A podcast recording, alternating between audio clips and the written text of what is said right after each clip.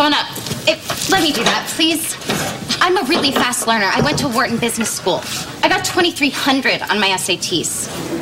Can you make a hot chocolate or not?